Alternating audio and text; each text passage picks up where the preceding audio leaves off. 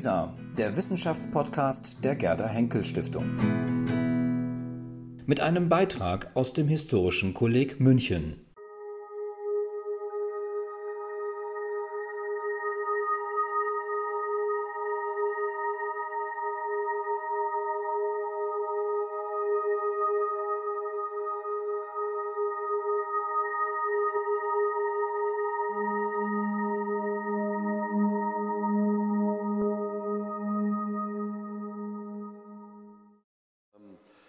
Geht um den Siebenjährigen Krieg. Ich hoffe, Sie können mich auch in den hinteren Reihen einigermaßen klar hören, sonst muss ich ein bisschen lautstärker zuschalten. Ist klar, das funktioniert. Bedingungen haben wir auch. Ja, also mit dem Siebenjährigen Krieg kann man vieles assoziieren. In Deutschland vielleicht am ersten Friedrich den Großen oder den Zweiten, wie Sie mögen.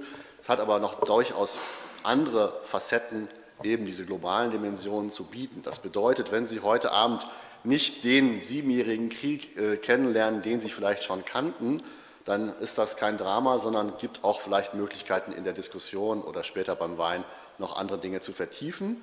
Mir geht es jetzt sehr speziell darum, die Frage zu klären, wie global war eigentlich dieser Konflikt? Ist das eigentlich ein Etikettenschwindel?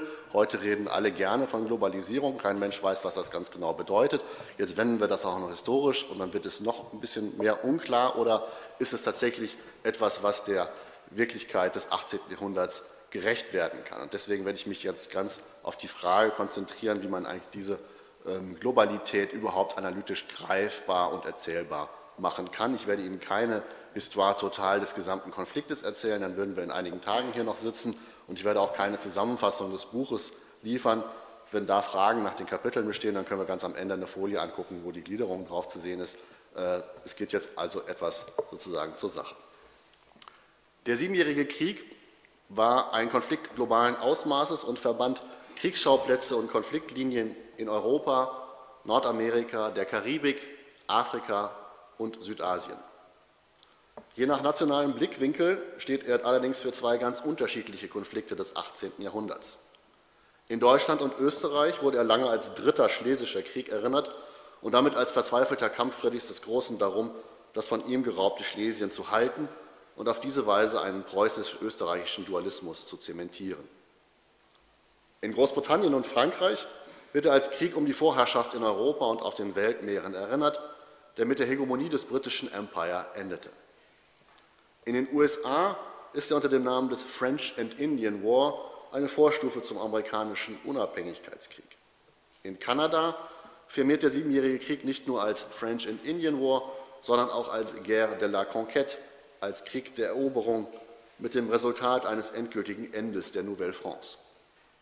Für die Inder ist er als dritter Krieg im Karnatik und Konflikt in Bengalen ein wichtiges Kapitel auf dem Weg zu einer britischen Kolonie. Für Spanien ist der sogenannte Fantastische Krieg mit England und Portugal eine Episode im langen Abschied von der Position als maritimer Weltmacht.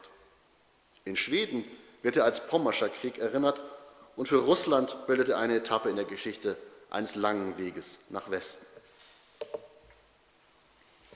Die Literatur zur Geschichte des Siebenjährigen Krieges setzt bereits unmittelbar nach dessen Ende ein. In den frühen britischen Darstellungen ist seine globale Dimension deutlich präsent. So teilte etwa John Almond seine noch 1763 veröffentlichte Impartial History of the Late War, die unparteiliche Geschichte des letzten Krieges, in Kapitel zu Affären in Amerika, Asien, Afrika oder Germany ein. Und die 1763-64 erschienene fünfbändige Gesamtdarstellung eines John Antic trägt bereits den Untertitel containing its rise, progress and event in Europe, Asia, Africa and America. In Deutschland erschienen allerdings erst gegen Ende des 18. Jahrhunderts mit Arbeiten von Zeitzeugen wie Georg Friedrich von Tempelhoff und seiner Geschichte des Siebenjährigen Krieges und Johann Wilhelm von Archenholz gleichnamigen Werk nachhaltig wirksame Gesamtdarstellungen. Tempelhoff prägte dabei offenbar als erster im Druck überhaupt den Begriff Siebenjähriger Krieg. Denn bis dato hatten die meisten Publikationen nur von The Late War, also vom letzten Krieg, gesprochen. Dass zu dieser Zeit, also Ende des 18. Jahrhunderts, der Siebenjährige Krieg auch in Preußen durchaus in seiner weltumspannenden Dimension gesehen werden konnte, macht eine 1792 König Friedrich Wilhelm II.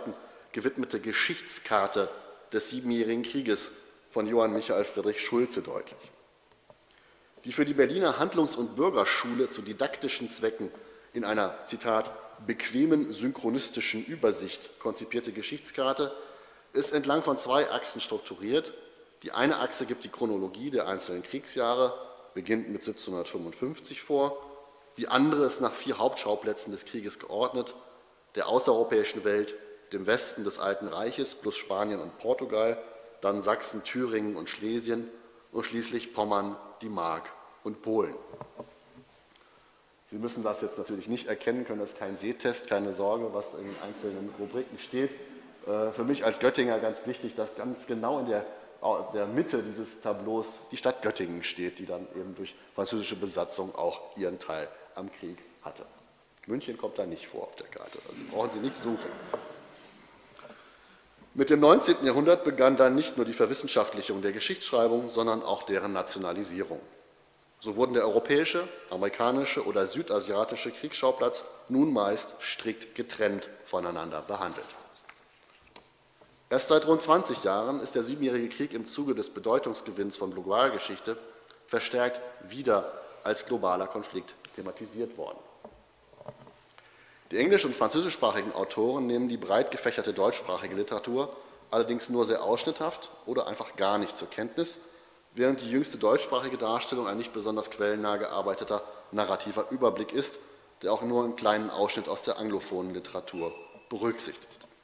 Bei den Titeln sehen Sie aber auch, wie das globale oder der Weltkrieg Einzug in die Titulatur findet. Ein europäischer Weltkrieg im Zeitalter der Aufklärung, The Seven Years War Global Perspectives und dergleichen mehr, The Global Seven Years War. Und dann haben Sie aber sozusagen Darstellungen, die nur das Europäische behandeln und Sie haben Darstellungen, die das gesamte Tableau in den Blick nehmen. Der von mir gewählte Zugang antwortet dabei auf zwei Defizite, die aus den genannten Monographien deutlich werden. Zum einen konzentrieren sich die global ausgerichteten Werke meist ganz auf die britisch-französische Perspektive und vernachlässigen die Ereignisse in Europa und insbesondere auf dem Gebiet des Alten Reiches, während die preußenzentrierten Darstellungen umgekehrt dazu tendieren, die britisch-französische Dimension auszublenden. Zum anderen enthalten sie auf monographischer Ebene kaum sozial- und kulturhistorische Zugänge, sondern argumentieren methodisch eher konservativ im Rahmen einer traditionellen Diplomatie, Militär- und Imperialgeschichte. Als Quellenbasis dienen mir eine Sammlung meist edierter schriftlicher Selbstzeugnisse, also Tagebüchern, Briefen, Autobiografien. Sie beläuft sich auf Zeugnisse von etwa 200 verschiedenen Akteuren, davon trotz einiger weniger signifikanter Ausnahmen etwa 95 Prozent Männer. Sie repräsentieren fast alle Kriegsparteien bzw. Schauplätze und begleiten mit ihren Schriften einen Großteil jener sieben Jahre. Ihre Auswahl berücksichtigt ferner unterschiedliche soziale Strata und Rollen sowie unterschiedliche Beobachtungsradien. Um diese Zeugnisse auf Wahrnehmung und Deutung globaler Verflechtung hin zu befragen, gehe ich heute Abend in drei Schritten vor und diskutiere zunächst die zeitgenössische Metaphorik von Verflechtung und Geopolitik. Gehe zweitens auf die weltweite Zirkulation von Nachrichten ein, um drittens die materielle Kultur verflochtener Geschichte zu beleuchten. Die Welt in Flammen. Keine Sorge, das ist nicht die Welt da oben, das ist Dresden, aber es ist eine Stadt in Flammen.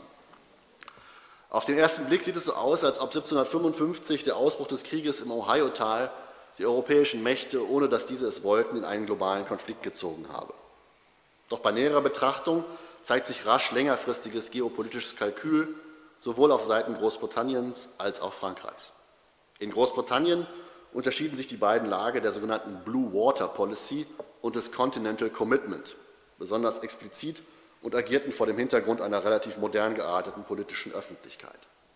Also die einen waren für die Politik zur See, die Kolonialpolitik, und die anderen waren für eine Bindung an den Kontinent. Neben der Krone stand das Parlament als Entscheidungsinstanz und die Presse konnte wesentlich freier publizieren als auf dem Kontinent. Auch die Trägerschicht des öffentlichen Diskurses differierte.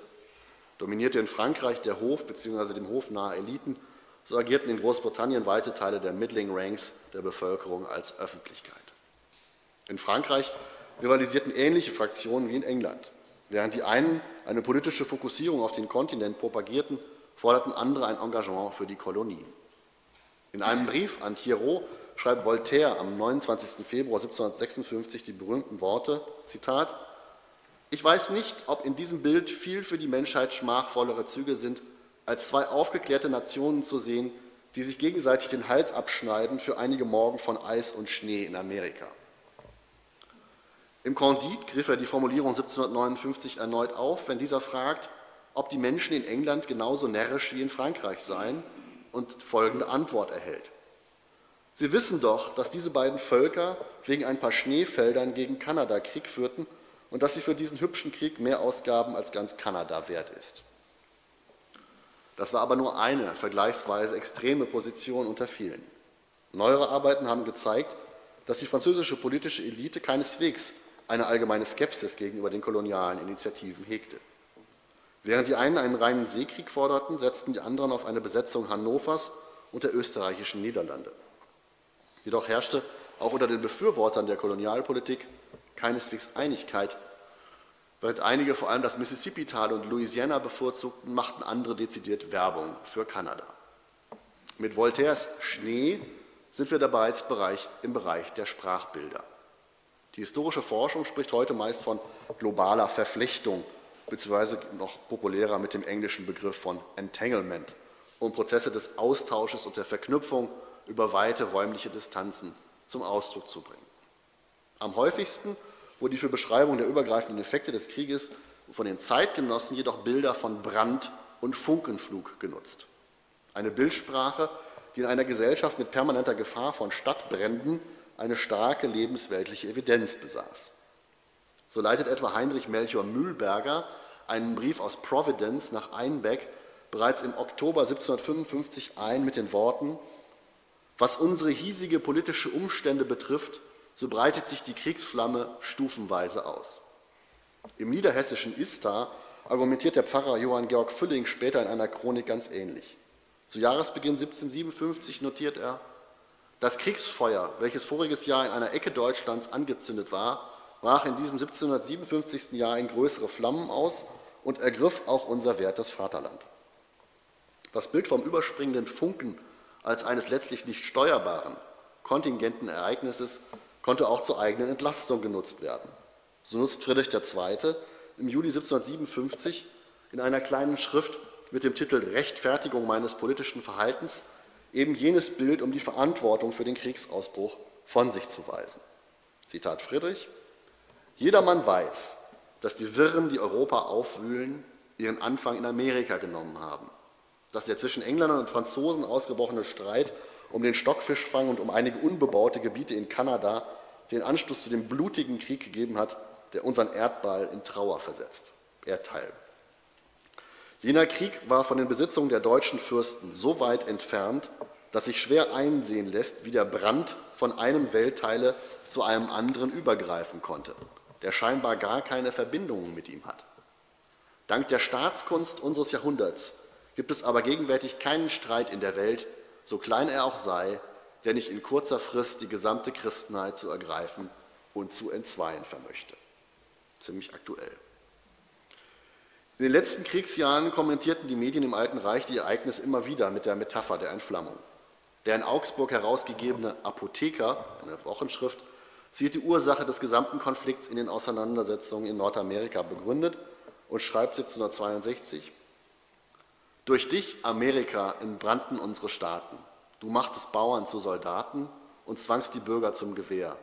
Das Feuer, das aus dir gestammet, hat breite Meere überflammet und tobet durch mein Deutschland her. Und in einer Darstellung der britischen Einnahme von Guadeloupe in der Karibik heißt es in der Vorrede, der gegenwärtige heftige Krieg hat in den amerikanischen Kolonien seinen ersten Zunder gefasst. Und wir lesen daher fast in allen Blättern von den dasigen Kriegsbegebenheiten die man ohne eine richtige Erkenntnis der dasigen Länder unmöglich verstehen kann. Der anonyme Autor gibt damit nicht nur eine Art Meta-Betrachtung ab zur zunehmenden Frequenz der kolonialen Berichterstattung, sondern er wirbt gleichzeitig für den Erwerb von Wissen über diese Regionen und damit auch sein eigenes Buch. Die Flammenmetaphorik ist gewiss nicht auf den Siebenjährigen Krieg beschränkt gewesen, doch erweist sich als mit Abstand beliebtestes Sprachbild der Zeit, um Effekte der Verflechtung zu deuten. Also schlicht die Frage, wenn es hier nicht angefangen hat, sondern woanders, wie kann es eigentlich sein, dass etwas, was weit, weit, weit weg liegt, plötzlich hier zu Zerstörung, Krieg, Gewalt und Ähnlichem geführt hat. Damit komme ich zu meinem zweiten Punkt, die globale Zirkulation von Nachrichten. Der Krieg ist jetzt ausgebrochen, jetzt will man auch wissen, wo er stattfindet, wie er stattfindet, warum er stattfindet und wer eigentlich gewinnt und verliert. Viele Tagebuchschreiber, wie etwa der Göttinger Professor für orientalische Sprachen Andreas Georg Wähner, bewegten sich dabei überhaupt nicht jenseits ihrer Heimatorte, registrierten aber Nachrichten, Nachrichten im globalen Maßstab, wenn auch ihr wesentliches Interesse den Vorgängen vor Ort galt. Also in an, eine äh, Anlehnung an einen Begriff aus der Reiseforschung, wo Sie die Armchair Traveler kennen, also die Lehnstuhlreisenden, haben wir jetzt auch äh, Lehnstuhl-Medienrezipienten, ja, die sich eben eigentlich nicht bewegen, aber trotzdem über alles, was auf der Welt ist, Notizen anfertigen. Besonders aufschlussreich ist die Kommunikation des Ausgangs der Belagerung von Quebec während der Schlacht auf den sogenannten Plains of Abraham am 13. September 1759 mit der sich der Krieg in Nordamerika endgültig zugunsten der Briten entschied. Am Dienstag, dem 16. Oktober 1759, erreicht die Nachricht von der Einnahme Quebecs London und wurde dort in einer Gazette Extraordinary verbreitet. Am gleichen Tag erhält die Göttinger Wähner zunächst die Frankfurter Zeitung mit der gegenteiligen Nachricht. Aus Paris melde man am 5. Oktober, Zitat, dass Briefe aus Amerika geben, dass die Engländer bei Quebec von den Franzosen geschlagen und durch einen starken Sturmwind ihre Flotte auf dem Laurenzflusse zerstreut worden. Also der Laurenzfluss ist der St. Lawrence. Der wahre Sieger wird erst neun Tage später, am Donnerstag, den 25. Oktober, kommuniziert. Ein Kurier unserer Armee überbringt die Nachricht, Quebec sei an die Engländer über. Weitere zwei Tage später treffen detailliertere Nachrichten ein. Am Samstag, den 27. notiert der Professor Altonaer Zeitung, es hat seine völlige Richtigkeit, dass Quebec den 18. September durch den englischen Wolfsche Korps allein ist erobert worden. Der englische General Wolfe und der französische General Montcalm sind beide dabei ums Leben gekommen. Charakteristisch für Wähners prüfenden Umgang mit der Evidenz von Nachrichten ist dabei, dass die Feststellung des Kommunikationsweges genauso viel Raum einnimmt wie das kommunizierte Ereignis selbst. Noch ein Beispiel. Den 21. September ist mit dieser Nachricht ein englischer Offizier von Quebec an den Herrn Pitt abgefertigt worden. Den 16. Oktober ist dieser Offizier zu London angekommen. Den 17. Oktober ist diese Nachricht von London nach Den Haag spediert worden, wo selbst er in der Nacht zwischen dem 19. und 20. Oktober angelangt. Also die Beschreibung, wie diese Nachricht aus dem fernen Quebec ins, nach Göttingen gekommen ist, nimmt genauso viel Platz ein wie der Inhalt der damit transportierten Nachricht. In Celle wir bleiben in Niedersachsen, registriert Garnisonsauditeur Johann Philipp Schoert die Siegesnachricht von Quebec bereits am Mittwoch, dem 24. Oktober, also einen Tag vor dem Göttinger. Zitat: Ein englischer Kurier hat in Hannover die Nachricht gebracht, dass Quebec über sei und vernahm man nachgehends, dass solches den 18. September mit Kapitulation geschehen, nachdem am 13. vorher dabei blutig Treffen gewesen, so die Engländer ungeachtet der feindlichen Übermacht zwar gewonnen, jedoch ihren braven General Wulff sowie die Franzosen den General Montcalm verloren, dass also beide kommandierende Generale im Treffen geblieben. Nachrichten aus Nordamerika brauchten zu dieser Zeit nur noch rund einen Monat und verbreiteten sich im Reich entlang einiger Anlaufzentren, wie in diesem Fall Hamburg oder Hannover, von denen aus sie weiter diffundierten. Ihre Aufnahme in den Tagebüchern bleibt nahe am Zeitungsstil und wurde möglichst durch andere Quellen, denen man vertraute, abgesichert fällt für die Bewohner des Alten Reiches die Aufnahme der Nachrichten über Siege und Niederlagen, die Zahlen der Verluste und erbeuteten Waffe, Waffen oder die Wege der Information noch relativ nüchtern aus, so kommt es bei Thomas Turner, einem einfachen Ladenbesitzer aus dem Dorf East Hoathly in Sussex, zu einer geradezu patriotischen Emphase. Turner liest am 20. Oktober die Gazette vom vorigen Mittwoch, rekapituliert kurz den Ausgang der Belagerung, den Tod Wolfs und Montcalms so die Verletzung General Monktons und schreibt dann voller Begeisterung, Zitat, Oh, was für ein Vergnügen ist es für jeden wahren Briten zu sehen, mit welchem Erfolg es dem allmächtigen Gott gefällt, die Waffen seiner Majestät zu segnen. Sie haben derzeit Erfolg in Europa, Asien, Afrika und Amerika.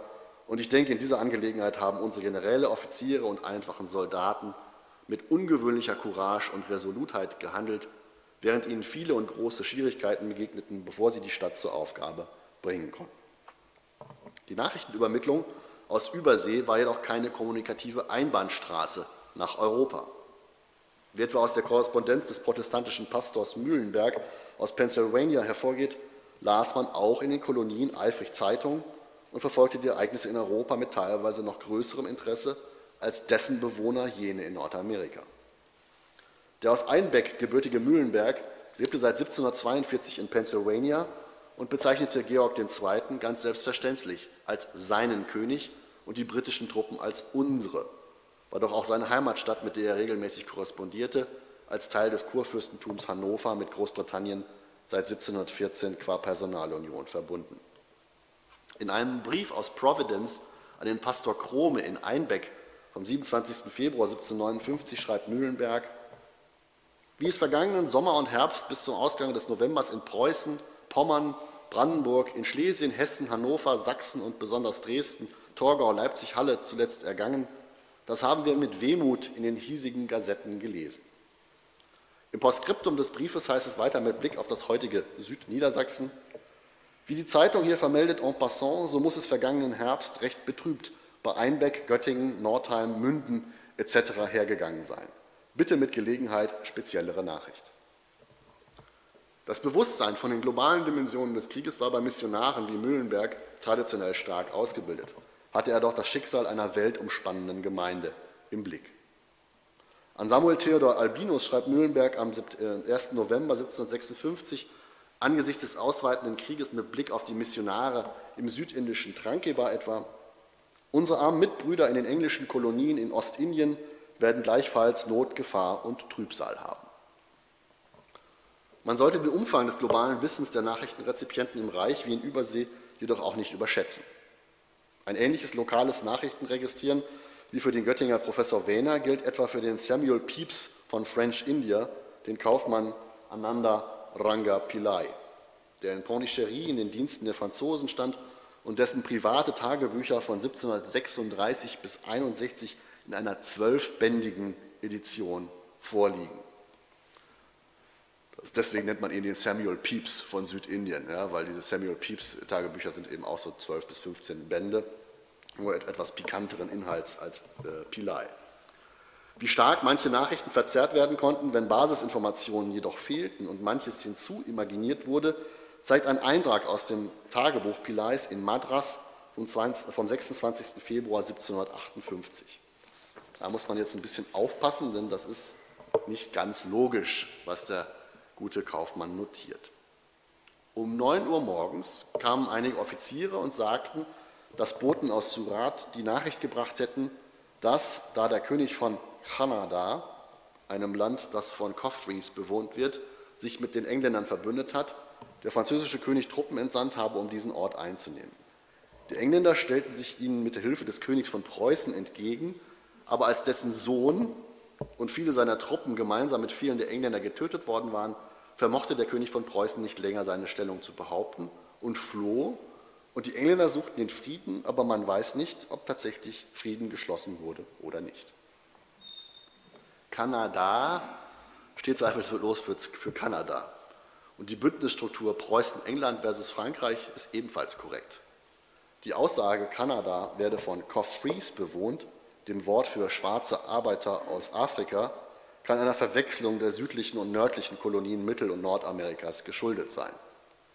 Was es aber mit dem Sohn des Preußenkönigs Friedrichs II. auf sich hat, bleibt vollständig im Dunkeln. Die Rezeption von Gerüchten konnte mithin ganz eigene Wissensbestände produzieren.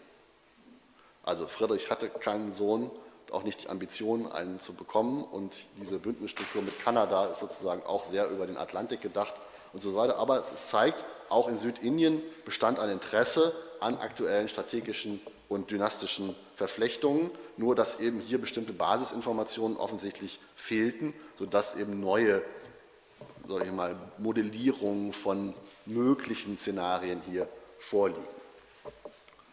Damit komme ich schon zu meinem dritten Punkt, die materielle Kultur verflochtener Geschichten.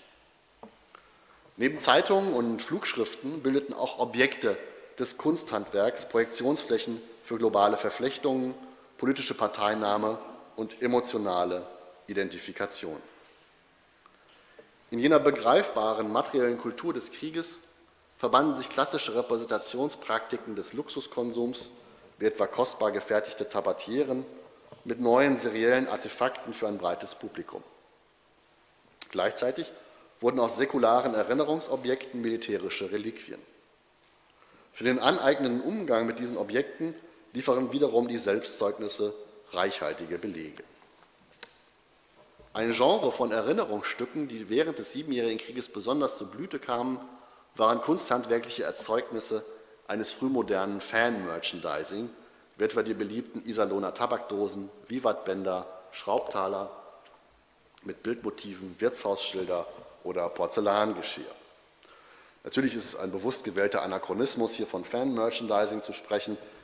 Ich denke dabei an Fußballschals, Buttons, Baseballkappen, T-Shirts und ähnliche Memorabilia, wie sie heute vielleicht anlässlich der Weltmeisterschaft in ihren Haushalten oder denen ihrer Kinder kursieren, die sie aber eben genauso für beliebte Rockbands oder alles, mit dem sie irgendwie sich sympathisch identifizieren wollen, ob das jetzt politische Parteien oder Künstler sind. Dieses, diese materielle Kultur der Identifikation können wir in Ansätzen eben auch schon im 18. Jahrhundert beobachten und das ist meines Erachtens einer der besonders interessanten Verknüpfungen zwischen dem Jahrhundert der Aufklärung als eines Jahrhunderts des Konsums und neuer materieller Artefakte mit der politischen Geschichte der Zeit. Also dass Leute wie etwa Goethe dann berichten, wie er in seinem ähm, Kinder sozusagen in seinem Kinderdasein in Frankfurt am Main, wie seine Familie sich spaltet in die fritzisch Gesinnten auf der einen Seite und die Maria Theresianisch, Theresianisch Gesinnten auf der anderen Seite und dass, man, dass er irgendwelche Flugschriften abgeschrieben hat als Elfjähriger und dass sein Vater und seine Familie in, oft in Zweige gerieten über die Erfolge oder Misserfolge Friedrichs des Großen. Und dieses Merchandising war nun ein emotionaler sozusagen Anreiz, sich in bestimmte Debatten zu begeben.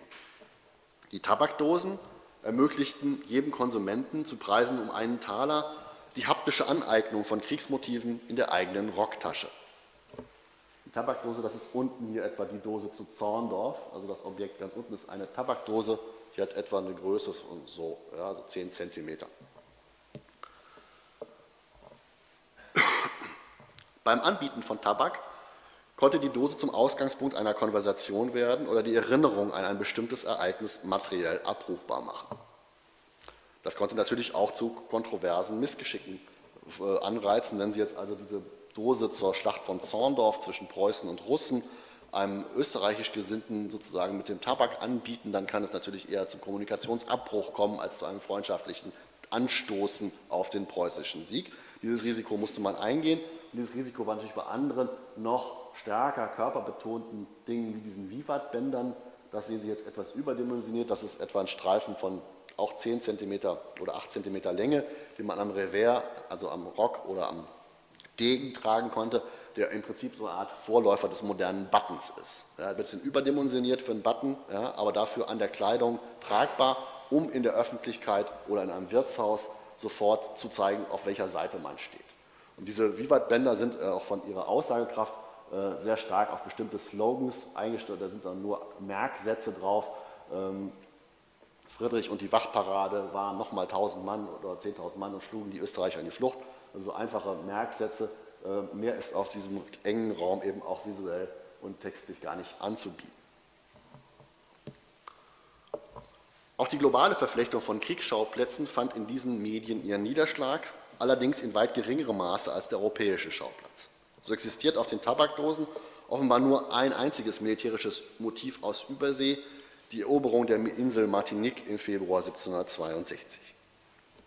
Zahlreiche überseeische Motive finden sich jedoch auf den Pulverhörnern, einer weiteren Objektgruppe, die Erinnerung und Identifikation in einem omnipräsenten Alltagsgegenstand verbinden. Sie zeigen Karten, Orte, Waffen, Wappen und Akteure vor allem aus dem Bereich des French and Indian War, aber auch ein Bild der britischen Einnahme von Havanna im Jahr 1762. Viele Gravuren wurden offenbar von den Besitzern selbst angefertigt oder zumindest bei versierten Kameraden in Auftrag gegeben. Also in dem Bild ganz rechts sehen Sie die Eroberung äh, Havanna 1762. durch das Schiff und die Fortifikationsanlagen angedeutet, dann so eine imaginierte Armee. Auf der anderen Seite sehen Sie eine, ähm, eine Karte des Hudson-Flusses oder des Tals um den Hudson und die einzelnen äh, Stationen, die sich dort ergeben.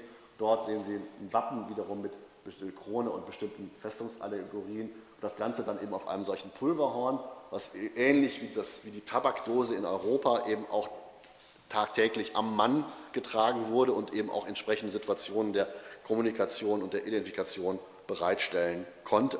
Vielleicht aber auch noch mehr als die Tabakdosen auch orientierend wirken konnte, denn wenn Sie so eine Landkarte oder zumindest einen Flussverlauf auf Ihrem eigenen Pulverhorn haben, ist das im Prinzip wie so ein kleiner Navi, ja? also dass Sie sozusagen dann auch die entsprechende Karte eben auch instrumentell nutzen können und nicht nur symbolisch als Repräsentation ferner Welten.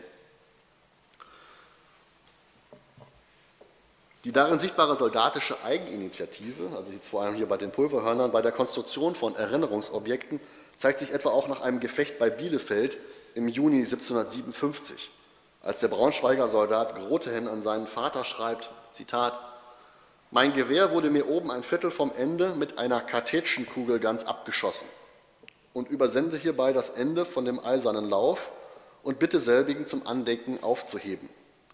Hierbei ist zu sehen, wie die Güte Gottes es von mir gewendet, indem solche Kugel mir sehr nahe am Kopf gewesen, statt Knochen aber Eisen zerschmettern musste.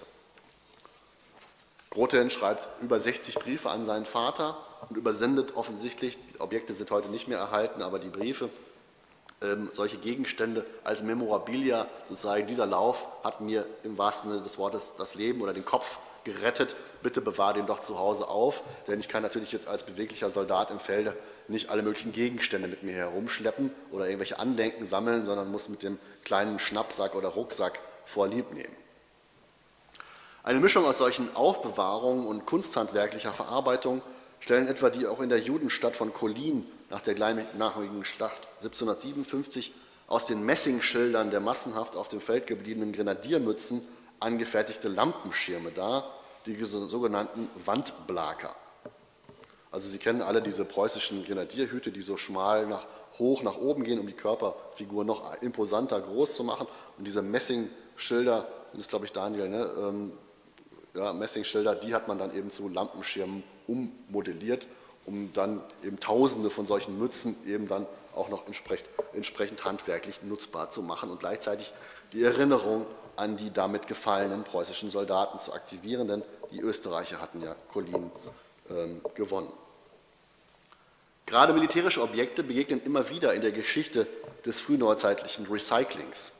Beutestücke wurden auch bei Zivilisten somit zu Erinnerungsmedien umgearbeitet.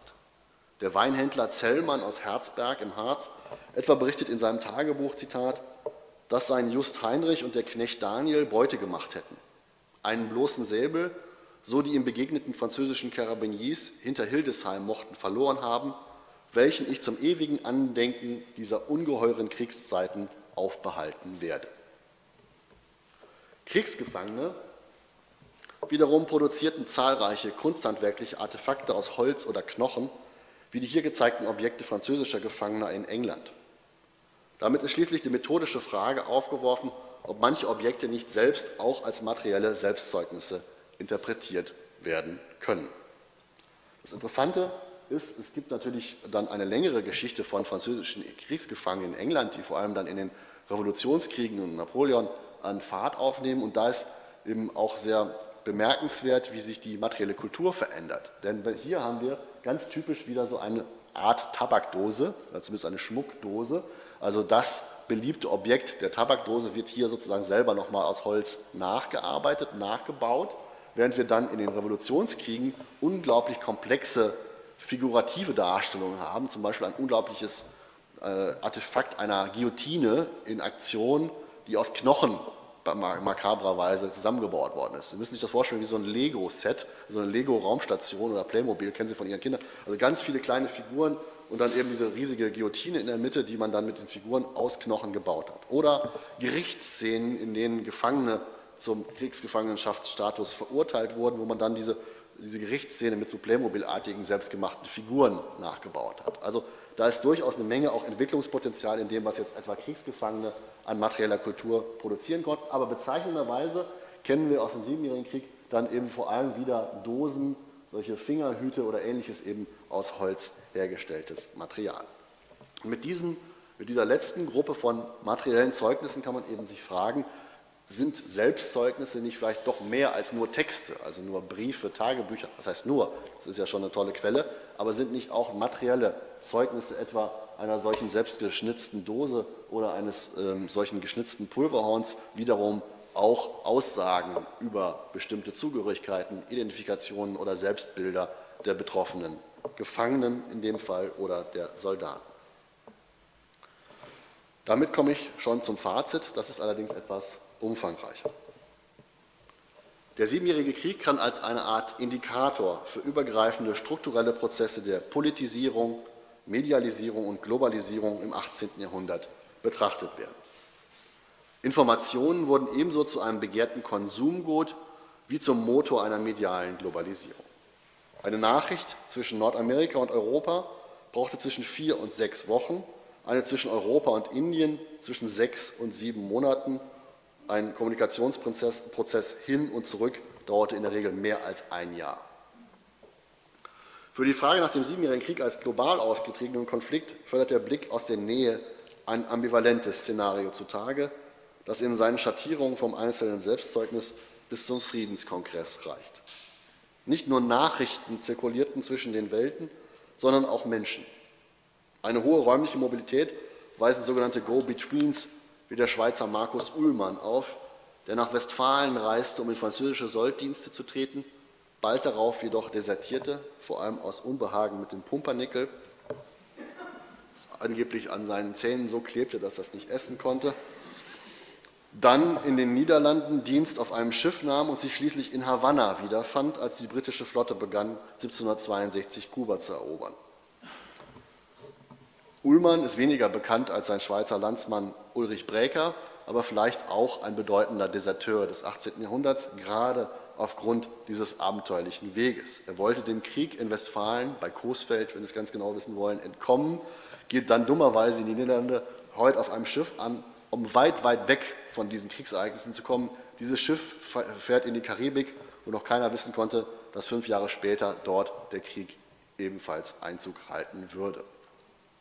Ullmann schreibt über diesen ganzen Vorgang ein Tagebuch, schafft dann die Passage von Havanna zurück nach Zürich und stirbt wenige Wochen nach Vollendung des Textes mit 22 Jahren. Figuren wie Ullmann sind zweifellos selten, zeigen aber anschaulich die Verkettung von Schauplätzen auf. Wenn Ullmann etwa versucht, die Zeitdifferenz zwischen Havanna und Zürich zu berechnen, und sich dabei um einige Stunden vertut, aber immerhin noch recht nah dran kommt und immerhin ohne die Berechnungsmöglichkeit des Längengrades, ist das nicht nur eine kognitive Leistung, sondern zeigt auch das Bewusstsein dieser Zeitgenossen auf, dass er jetzt in Havanna ist, in Kuba, eigentlich aus Zürich kommt und jetzt wissen möchte, wie spät ist es eigentlich in meiner Heimatstadt. Was ja viele Touristen häufig bewegt. Heute haben sie so moderne Uhren, wo alles gleichzeitig angezeigt werden kann, ja die Zeit von München, New York und äh, Kuala Lumpur auf einer Uhr. Das konnte der gute Schweizer noch nicht, aber er hat es eben mit, äh, mit Feder und Tinte selber versucht auszurechnen und es eben relativ genau geschafft. Wenn also Ullmann versucht, die Zeitdifferenz zwischen Havanna und Zürich zu berechnen, oder der Inder Aranga Pillai sich in Südindien Gedanken über die möglichen Kinder Friedrichs II. von Preußen macht, waren das nur zwei Versuche von Individuen, Sinn aus der Verflechtung der Kriegstheater zu ziehen die man keineswegs verallgemeinern kann. Diesen Zeugen stehen Dutzende von Zeugnissen gegenüber, deren Beobachtungsradius an der Grenze des eigenen Dorfes endete. Die Teilhabe an der politisch-militärischen Ereignisgeschichte durch die Rezeption von Nachrichten und die aktive Identifikation durch Memorabilia wie Tabakdosen, Porzellan oder Vivatbänder eröffnete jedoch breiten Teilen der Bevölkerung potenziell einen neuen Grad von emotionsgeladener Politisierung, egal welcher Seite sie sich verbunden fühlen. Für die Rezeptionsgeschichte militärischer Ereignisse keine Besonderheit, aber an den vorgestellten Quellen exemplarisch gut nachvollziehbar ist die Feststellung, dass deren Bedeutung erst ex post aus größerer historischer Distanz konstruiert wurde. Die beiden heute als entscheidend für die weitere Entwicklung auf dem indischen Subkontinent angesehenen Schlachten der Briten bei Plassey 1757 und Wandiwash 1760 fanden bei den Lesern im Reich fast überhaupt keine Erwähnung, während eine inzwischen als vergleichsweise unbedeutend angesehene Eroberung wie die der Insel Gorée im Senegal-Delta 1758 an der afrikanischen Westküste in den allermeisten Zeugnissen Erwähnung fand. Betrachtet man den globalen Wahrnehmungshorizont der untersuchten Selbstzeugnisse, so fällt auf, dass der atlantische Raum bis Afrika und in die Karibik sehr präsent ist, während der südasiatische Kriegsschauplatz bis auf wenige Ausnahmen kaum in den Blick tritt.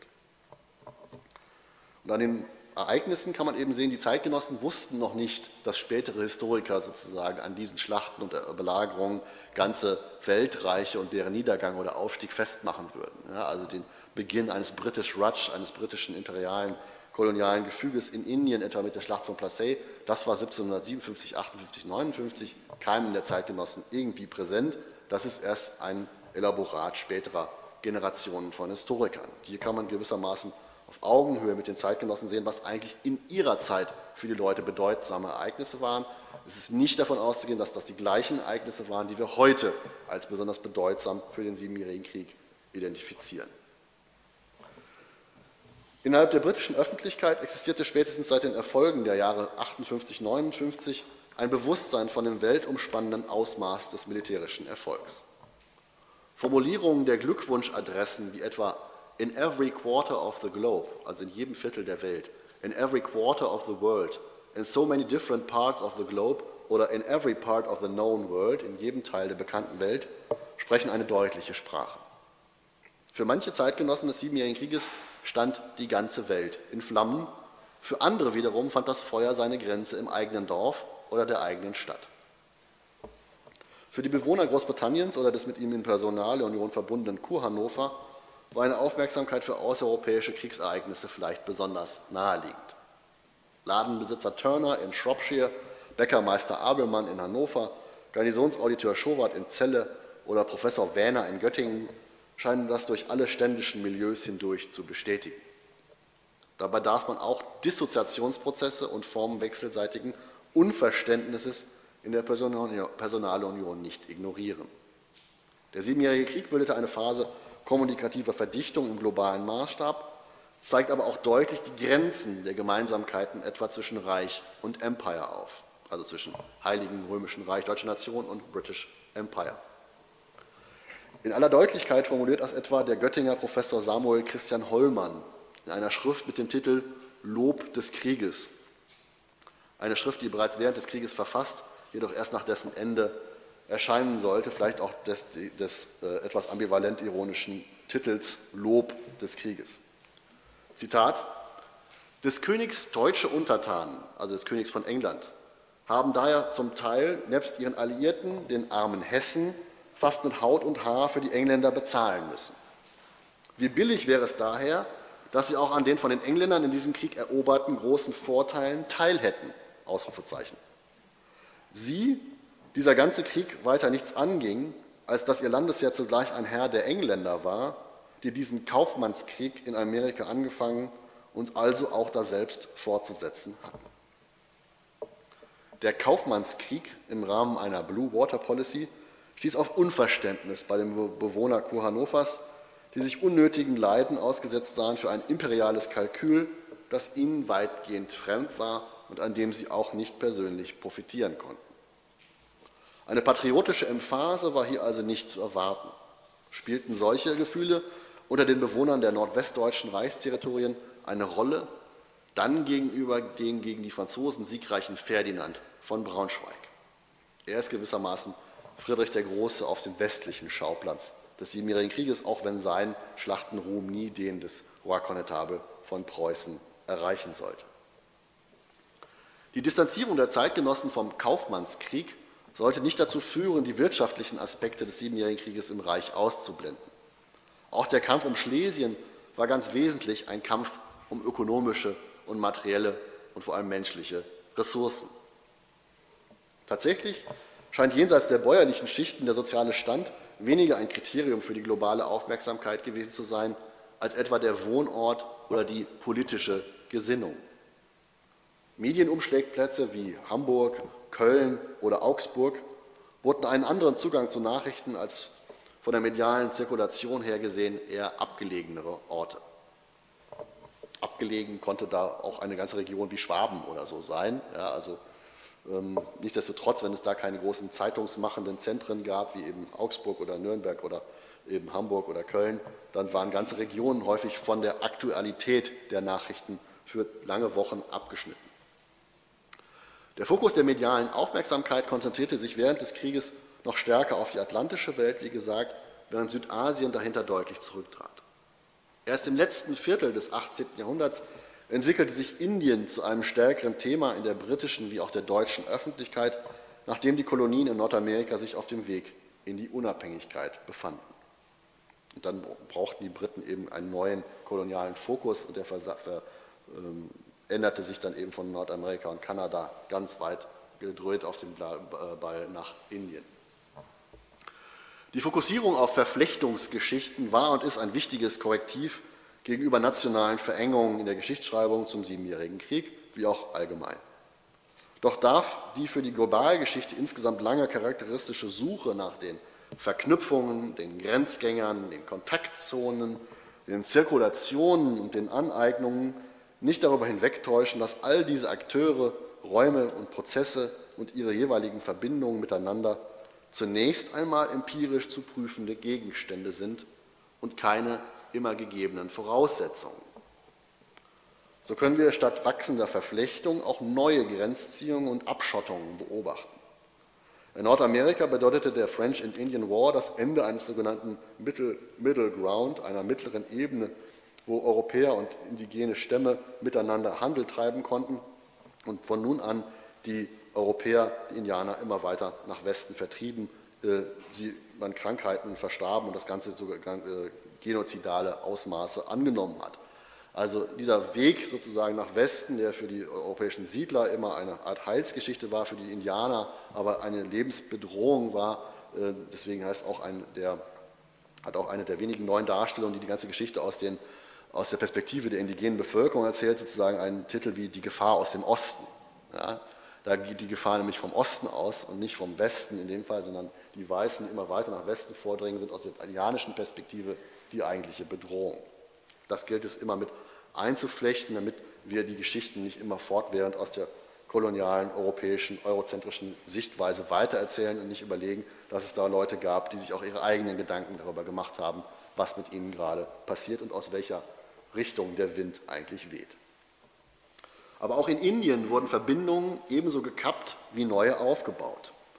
Das große Reich der indischen Mogulen ist schon in den 1720er Jahren zersplittert in territoriale Einzelstaaten. Das Ganze wird ähnlich wie die Geschichte des Alten Reiches häufig so als eine Art Dekadenznarrativ erzählt, also ein großes Reich, das es einmal gab, das dann seinen Kaiser verliert oder in dem Fall den Mogul oder den Nawab verliert und dann in kleine Einheiten zersplittert. Das kann man gut als, als Dekadenzgeschichte erzählen. Man kann es aber auch ganz anders erzählen im Sinne von einer segmentären Staatsbildung, wo die Frage ist, warum ist es denn ein großes Problem, wenn wir plötzlich ein Preußen, ein Österreich, ein Bayern haben? Muss es immer ein großes Reich sein oder ist Bayern, das wird Ihnen ja hier auch einleuchten, nicht auch als Königreich oder als selbstständiger Staat äh, eine Alternative oder eine mögliche Form, ohne das Ganze immer im Modus des Defizitären, also eines Nicht mehr, ähm, zu beschreiben. Also in Indien und in Nordamerika tun sich nicht nur neue Verbindungen auf, sondern auch alte Verbindungen und alte kommunikative Plattformen werden gekappt, sodass insgesamt eben ähm, ist dieser, die, die Geschichte dieses Krieges nicht nur eine Geschichte von immer mehr Kommunikation, von immer mehr Verdichtung, von immer mehr Interaktion ist, sondern auch eine gleichzeitige Geschichte von immer mehr Trennung, mehr Separierung, mehr Exklusion und mehr Differenzen, mehr Unterschieden, die sich etablieren. Alles andere wäre eine empirisch naive Darstellung, die allzu sehr im Fahrwasser der aktuellen Globalisierungsdiskussionen läuft, wo die Globalisierung auch immer ein Mehr an Zusammenwachsen, an Beschleunigen, an Relevanz sozusagen von entfernten und entlegenen Dingen ist und man seltener auf die Bruchzonen der Globalisierung achtet, also die Plätze, die durch das Zusammenwachsen rauswachsen aus den globalen Interaktionen, also die abgehängt werden, die gerade keinen Zugang etwa zu den Ressourcen der Globalisierung haben. Prozessen der Zirkulation stand mit anderen Worten Praktiken der Kontrolle entgegen, wie etwa die britische Sperre des Atlantiks zeigt, die also versuchen, durch Schiffskonvois die Franzosen daran zu hindern, in die neue Welt zu fahren und das mehr oder weniger erfolgreich tun. Also auch dort eine Blockade, die eher ein, eine Spaltung bzw. eine Abgrenzung äh, bewirkt als eine äh, Verdichtung oder Verflechtung. Auch Prozesse von Nachrichten zirkulierten nicht nur, sondern wurden auch zensiert. Die gewaltigen Mengen an britischen sogenannten Price Papers, heute eine wertvolle Quellengattung, zeigen, wie viele Nachrichten gerade nicht bei ihren Adressaten ankamen. Price Papers, was ist das? Das sind also so, äh, wie von den Prisen, also von Beute zur See abgeleitete Papiere, die also Nachrichtenkorrespondenzen etwa zwischen den amerikanischen Kolonien und Europa, die säckeweise mit den gekaperten Schiffen und der anderen Beute sozusagen eingesackt sind, wörtlich eingesackt wurden von den Briten und archiviert wurden und dann aber für Jahrhunderte in der Vergessenheit ähm, anheimgefallen sind. Also es gibt also Hunderte bis Tausende solcher Säckchen mit Briefen, die einfach nur sozusagen auf der Post waren. Sie müssen sich das so vorstellen, Sie würden heute hier irgendwo bei DHL ein Magazin klauen oder einen Lastwagen, ja, der vor Ihrer Türe steht, würden Sie kapern und mit den ganzen Briefen und Paketen irgendwo hinfahren und sie in irgendeinem Lagerhaus lagern. Und nach 200 Jahren würden die Leute hinkommen und diesen DHL-Wagen finden und sich dann freuen, wenn es Historiker und Historikerinnen sind und dann in den Briefen der Leute schmökern, die diese Briefe nie erhalten haben. Und das geht, wie gesagt, in die Tausende, was die Briefe angeht und zeigt auch, wie viel Kommunikation eigentlich nicht stattgefunden hat. Wir reden immer davon, wenn ein Brief seinen Adressaten in Übersee erreicht hat und freuen uns dann, dass wir das irgendwie nachvollziehen können, berücksichtigen aber zu wenig, dass eben Hunderttausende oder Zehntausende solcher Briefe eben nie dorthin gelangt sind, wo sie eigentlich hingelangt sein sollten und dass heute erst sozusagen die Generation der Historiker 250 Jahre später das Vergnügen oder die Aufgabe hat, sich mit diesem Material auseinanderzusetzen. Andere Formen der Zensur liegen etwa bei Friedrich II. von Preußen, der selbst sich äh, nach dem Krieg als eine Art Gatekeeper, als eine Art Torwächter für Darstellungen des Krieges ähm, gerierte. Also er unterband par Kabinettsorder etwa die Veröffentlichung von Regimentsgeschichten. Ja, wenn also jemand die Geschichte eines, Regiment, eines preußischen Infanterieregimentes schreiben wollte, und Friedrich bekam das mit, hat er, hat er das sozusagen einziehen lassen, dieses Buch, weil nur er die legitime Geschichte dieses Regimentes hätte schreiben können oder dürfen. Wollen vielleicht nicht, aber er hat es zumindest unterbunden und bezeichnenderweise noch im letzten Jahr des Krieges 1763 angefangen, seine eigene Geschichte, La Guerre de Sept Ans, die Geschichte des Siebenjährigen Krieges, zu verfassen. Die ist dann bezeichnenderweise nicht auf den Markt gekommen, sondern in der Schublade verschwunden und dann erst posthum aus dem Nachlass publiziert worden. Aber es zeigt, wie der preußische König äh, modern gesprochen daran arbeitete, eine Meistererzählung, davon war ja gerade schon die Rede bei Herrn Walter, zu etablieren. Also seine autoritative, legitime Sicht des Krieges niederzuschreiben, auch wenn sie dann der Öffentlichkeit eben nicht äh, kommuniziert wurde, sondern nur für einen möglichen Fall einer Veröffentlichung sozusagen in der Hinterhand gehalten wurde, während er gleichzeitig auch alle anderen Versuche, autoritative Darstellungen im Reich zu publizieren, erstmal unterbunden hat.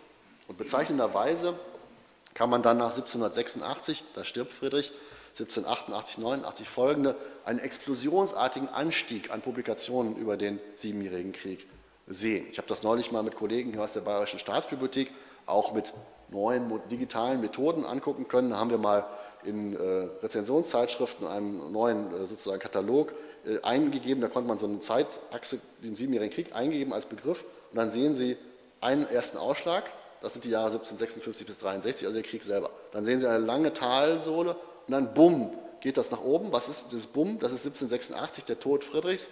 Dann hält sich das einige Jahre und dann geht das bei Napoleon wieder runter, weil man sich dafür nicht mehr interessiert, sondern andere spannende Dinge findet. Was ich damit sagen will, man kann also auch sozusagen rein quantitativ sehen, wie eben Nachrichten lange unterbunden wurden und dann nach dem Tod des Preußenkönigs gewissermaßen alle Zeitzeugen, die damals noch lebten, das waren noch erhebliche, dann selber zur Feder gegriffen haben und dann wie Archenholz und wie Tempelhof, die genannten Figuren am Anfang, ihre Darstellung des Siebenjährigen Krieges geschrieben haben. Und mit Tempelhof sind wir dann eben auch beim Begründer überhaupt dieses Begriffes. Tempelhof ist der Erste, der es den Siebenjährigen Krieg nennt. Vorher eben ist es nur der letzte Krieg. Man hatte also noch gar keinen Namen gefunden für dieses Ereignis, was, wenn Sie jetzt auf diese verschiedenen Schauplätze schauen, auch leicht verstehbar ist. soll man es einfach nur der große Krieg nennen, der Weltkrieg, der letzte Krieg, der, der glücklich vor, äh, vorbeigegangene Krieg? Wie soll man das eigentlich nennen? dann kommt man irgendwann auf den simplen Gestus, den man auch schon aus dem 30-jährigen oder dem 100-jährigen Krieg kennt, einfach nach der Dauer zu gehen und dann das Ganze den siebenjährigen Krieg zu benennen. Und auch im Bereich des Wissens treffen wir ebenso auf Nichtwissen wie auf Wissen. Neben sich verdichtenden Wissenskanälen, etwa innerhalb des Raumes der Personalunion von Hannover und Großbritannien und dessen Kolonien, finden wir auch Akteure, die eben kaum Notiz nahmen von den global umkämpften Räumen.